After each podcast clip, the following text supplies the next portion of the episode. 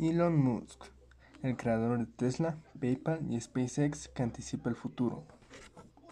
Sobre el autor. Ashley Vance es periodista. Ha trabajado en The Register, The New York Times y The Economist, entre otros medios. Su especialidad es el desarrollo de la industria tecnológica de San Francisco y en concreto la historia de Silicon Valley. En la actualidad colabora con Bloomberg Business Week y presenta el programa de divulgación tecnológica Hello World para Bloomberg.com. El mundo de Elon. ¿Creen que estoy loco? Elon Musk me hizo esa pregunta hacia el final de una larga comida en un lujoso restaurante de comida de mar de Silicon Valley. Sabía que Musk llegaría tarde, como siempre, así que había aliviado mi espera con un Gint Tonic. Se presentó al cabo de unos quince minutos, vestido con zapatos de cuero, jeans de diseño y camisa a cuadros.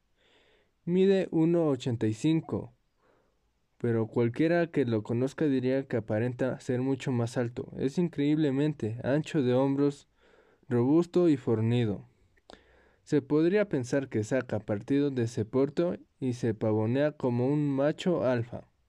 Pero, en realidad, siempre parece como si mostrase avergonzado. Se acerca hasta mí con la cabeza un poco gacha. Me da un breve apretón de manos y se sienta. Necesita algunos minutos para calentar motores y sentirse cómodo. Musk me había pedido que comiéramos junto al, mm, juntos para negociar. En cierto modo, dieciocho meses antes yo le había informado de mi intención de escribir un libro sobre él, y él me había informado de su intención de no colaborar conmigo. Su rechazo me dolió, pero hizo aflorar el reportero testarudo que hay en mí. Si tenía que escribir el libro sin él, lo haría.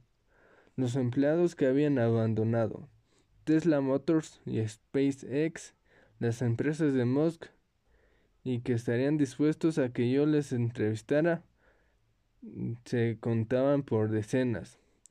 Además conocía a muchos de sus amigos. Las entrevistas se sucedieron sin descanso. Un mes tras un mes tras otro, después de haber hablado con unas 200 personas, volví a tener noticias de Musk. Me llamó a mi casa y me dijo que había dos alternativas. Podía ponerme las cosas muy difíciles o podía ayudarme con el proyecto. Estaba dispuesto a cooperar, siempre y cuando pudiera leer el libro antes de su publicación y añadir notas al pie de la página. No tocaría lo que yo había escrito, pero quería tener oportunidad de aclarar cualquier detalle que considerase inexacto. Comprendí los motivos de aquella petición. deseaba tener cierto control sobre su biografía. Además tiene una mentalidad de un científico, y el menor dato erróneo lo sumirá en la angustia.